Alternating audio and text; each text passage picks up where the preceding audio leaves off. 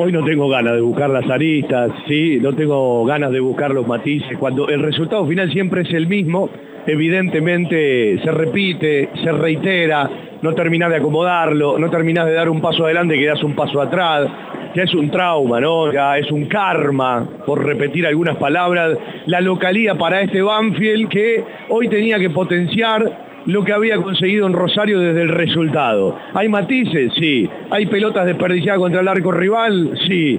¿Hay chances que no se convierten? Sí. ¿Hay horrores propios que terminan en goles rivales? Sí. ¿Defensa y justicia en todo el segundo tiempo? ¿Pateó un solo tiro al arco? Sí. ¿Empujaste, fuiste, jugaste todo el segundo tiempo en el campo rival? ¿Tuviste alguna que otra chance? ¿Tuvo que intervenir el VAR? Sí. Pero siempre perdés.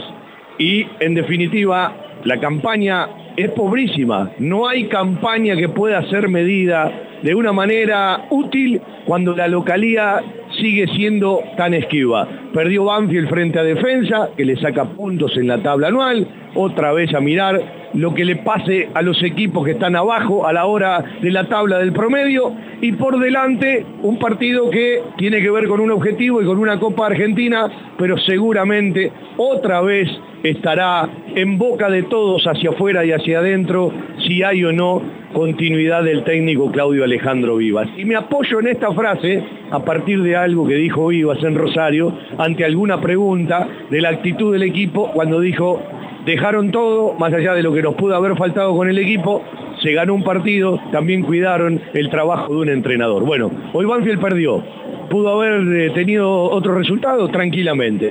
¿Es probable que Defensa y Justicia se lleve un premio grande? Probablemente. Pero ha perdido Banfield en el estadio Florencio Sola. Y no es noticia, sino que es algo recurrente.